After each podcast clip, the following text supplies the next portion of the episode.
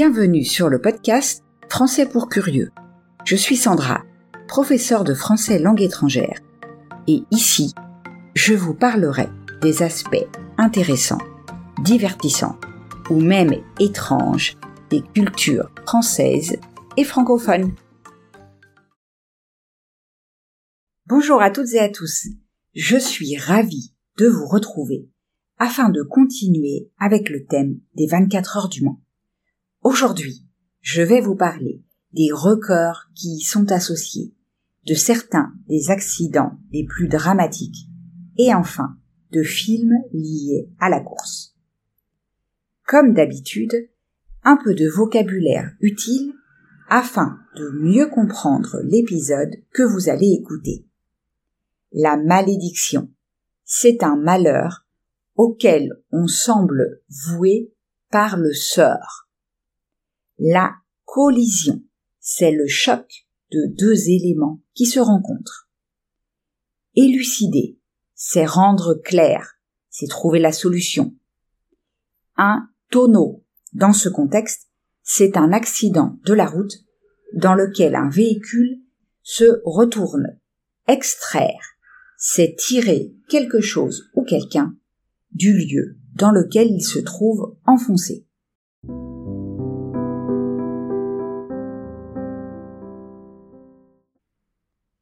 Entrons maintenant dans le vif du sujet. Commençons par les records. En effet, les 24 heures du Mans sont une épreuve légendaire, et ces records le sont tout autant.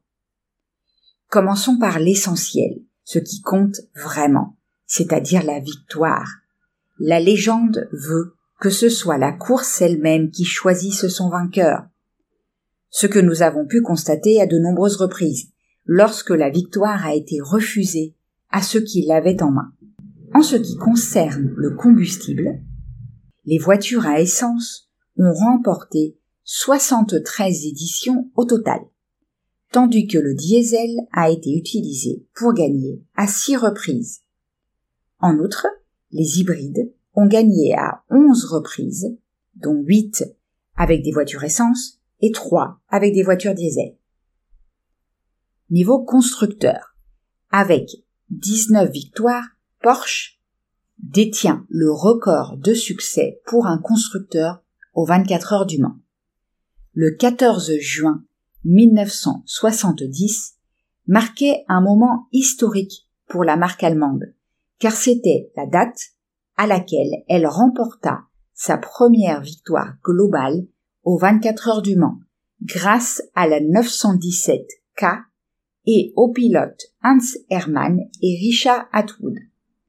Après 19 années de participation, Porsche atteignit enfin son objectif ultime grâce à cette automobile de légende. La marque Toyota a été cinq fois sur la deuxième marche du podium. Personne n'avait été derrière le vainqueur autant de fois avant de remporter la victoire. On a même parlé de malédiction. Finalement, le constructeur japonais a remporté cinq victoires consécutives entre 2018 et 2022. En ce qui concerne les voitures, l'Audi R8 vainqueur de cinq éditions en 2000, 2001, 2002, 2004 et 2005, est la voiture qui a remporté la course le plus grand nombre de fois. Parmi les pilotes, seuls huit se sont imposés lors de toute leur participation. Le record appartient à Wolf Barnato, qui a gagné les trois fois qu'il a couru à la Sarthe. Jean-Pierre Vimille a remporté deux courses, tout comme Fernando Alonso. Tom Christensen, surnommé Monsieur Le Mans, un surnom qu'il a arraché à Jackie X, un pilote précédent, a remporté six victoires consécutives entre 2000 et 2005.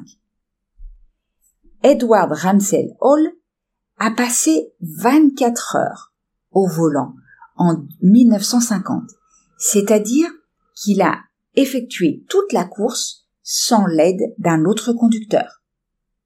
Yojiro Terada a participé 29 fois aux 24 heures du Mans entre 1974 et 2008. Malheureusement pour lui, sans atteindre le podium. Henri Pescarolo a participé 33 fois aux 24 heures, a abandonné 18 fois et a gagné 4 fois. Bob Wolek a piloté une Porsche à 20 reprises lors de la course, un record pour un seul constructeur. Enfin, actuellement, le plus jeune vainqueur est Alex Wurtz, qui a gagné en 1996 à l'âge de 22 ans et 91 jours. Le plus âgé est Luigi Chinetti, qui a gagné en 1949 à l'âge de 47 ans et 343 jours.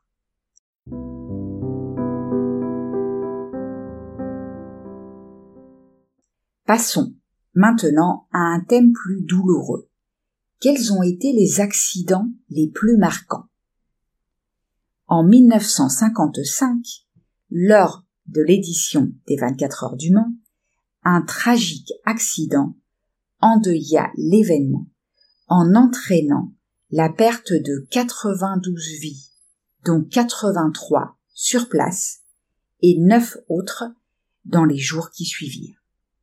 Cet accident fut provoqué par la collision entre la Mercedes 300 SLR de Pierre Levègue et l'Austin Hillet de Lance McLean, ce qui projeta des débris tels que le moteur, le train avant et le capot de la Mercedes dans les tribunes de la ligne droite des. Malgré cette catastrophe, la course se poursuivit normalement, à l'exception du retrait volontaire de l'équipe Mercedes. Cependant, l'accident suscita une grande attention médiatique et eut d'importantes répercussions sur l'histoire du sport automobile. Il conduisit à l'interdiction des courses automobiles sur circuit en Suisse pendant plus de 50 ans. De plus, il incita Mercedes-Benz, dont le retour en compétition sportive était mal perçu en France en raison de l'association de ses flèches d'argent d'avant-guerre avec la période hitlérienne, à se retirer des compétitions automobiles de haut niveau pendant environ 30 ans. Notons que la victoire de la course revint à Mike Hawthorne, bien que sa responsabilité dans l'accident fut controversée, déclenchant ainsi une vive polémique médiatique à l'encontre du pilote britannique. Les circonstances exactes de l'accident et les responsabilités n'ont jamais été complètement élucidées. En 1967, le pilote Jacques Robbie Weber a tragiquement perdu la vie suite à un accident survenu lors des essais préliminaires sur la ligne droite des Hunaudières à une vitesse d'environ 250 km heure. Sa voiture a fait une série de tonneaux sur une distance de 135 mètres, s'est ensuite enflammée, puis s'est immobilisée avec les roues en l'air. Le personnel présent a immédiatement réagi en utilisant des extincteurs pour éteindre le feu renversant la voiture et extrayant la victime. L'autopsie a révélé que la cause du décès de Jacques Weber était un traumatisme crânien. En 1986, un tragique accident coûta la vie à Joe Gartner, alors au volant d'une Porsche 962C. Sa voiture s'est brisée sur les barrières dans la ligne droite des Hunaudières. En 1997, un autre décès survint lors des essais préliminaires avec la perte de Sébastien Enjolras sur une voiture VR. L'accident résulta de l'envol de sa voiture, qui retomba sur le rail de sécurité. Le dernier accident mortel enregistré à ce jour remonte au 22 juin 2013, à peine dix minutes après le début de la course. Alan Simonsen perdit la vie après avoir perdu le contrôle de son Aston Martin dans le virage rapide du tertre rouge. Après le choc, il perdit connaissance dans l'hélicoptère qui le transportait à l'hôpital et il décéda en cours de route.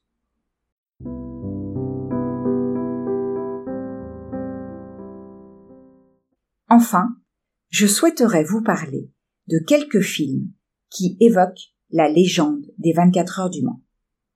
Premièrement, Le Mans. Il s'agit d'un film américain réalisé par Lee Katzin, sorti en 1971. L'acteur principal est Steve McQueen. Le film aborde l'histoire de Michael Delaney, un pilote de course automobile qui fait son retour sur le circuit des 24 heures du Mans, un an après avoir été gravement accidenté lors d'une course, au cours de laquelle Pierre Belgetti, un autre pilote, a perdu la vie. Delaney participe à la course au volant d'une Porsche 917 et est l'un des deux principaux favoris en compétition avec l'Allemand Eric Staller qui conduit une Ferrari 512 S. Bien que l'intrigue du film soit purement fictive, il a été largement tourné pendant la véritable édition des 24 heures du Mans en 1970, en utilisant trois caméras embarquées sur une voiture participant à la course. De plus, pour compléter certaines scènes et angles de prise de vue, il a fallu trois mois de tournage supplémentaire avec la participation de 25 voitures de course. Deuxièmement, le Mans 66, produit en 2019, réalisé par James Mangold. Le film retrace l'histoire des ingénieurs et des membres de l'équipe de course automobile américaine Ford, dirigée par le designer Carol Shelby et son pilote britannique Ken Miles, engagé par Henry Ford II pour construire une voiture, la Ford GT40, capable de remporter la course des 24 heures du Mans en 66 face à la rivale Ferrari. Le film a reçu quatre nominations aux Oscars 2020, dont l'Oscar du meilleur film, et a été récompensé dans les catégories techniques, meilleur montage et meilleur montage sonore. Enfin, la course apparaît dans de nombreux films sans être protagoniste. Et je vais donc terminer par un très récent, Gran Turismo. Gran Turismo est un film américain réalisé par Neil Blomkamp, qui est sorti en 2023. Il s'agit d'une adaptation de la célèbre série de jeux vidéo du même nom. Le film tire également son inspiration de l'histoire réelle de Yann Mardenborough, qui a accédé au statut de pilote professionnel grâce à son parcours à la GT Academy en 2011.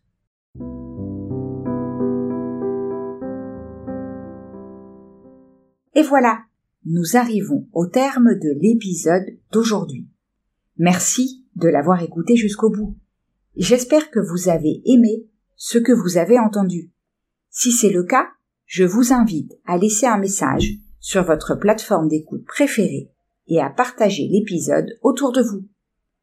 Rappelez-vous que si vous voulez continuer à améliorer votre français, vous pouvez trouver la transcription sur mon site. Je vous laisse le lien dans la description. On se retrouve la semaine prochaine pour parler de la Saint-Nicolas.